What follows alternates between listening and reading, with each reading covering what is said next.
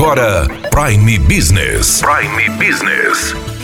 As notícias mais importantes para o empresário de Sinop estar bem informado. Aqui na Hits Prime FM. Prime Business.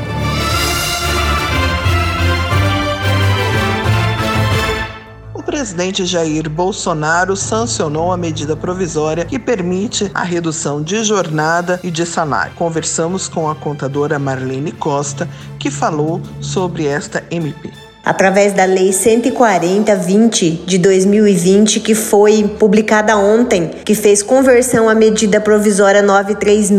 Então, falo com o empresário, para quem tem funcionário em afastamento, para quem tem funcionário com redução de jornada. É, de concreto, hoje, por essa lei, nós temos aí um novo prazo para suspensão é, e redução de jornada de trabalho, que pode ser aí por mais 30 dias. O prazo máximo conta aqui no artigo 16, que é de 90 dias dias. Porém, aguardamos é, um decreto presidencial que vai consolidar o prazo máximo de 120 dias para redução, prazo total de 120 dias para redução e 120 dias para suspensão é, de jornada de trabalho do funcionário das empresas. Muito obrigado, Marlene. Daniela Melhorança, trazendo o que há de melhor em Sinop para você, empresário.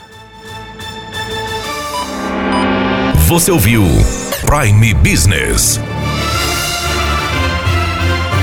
aqui na Hits Prime FM. De volta a qualquer momento na programação.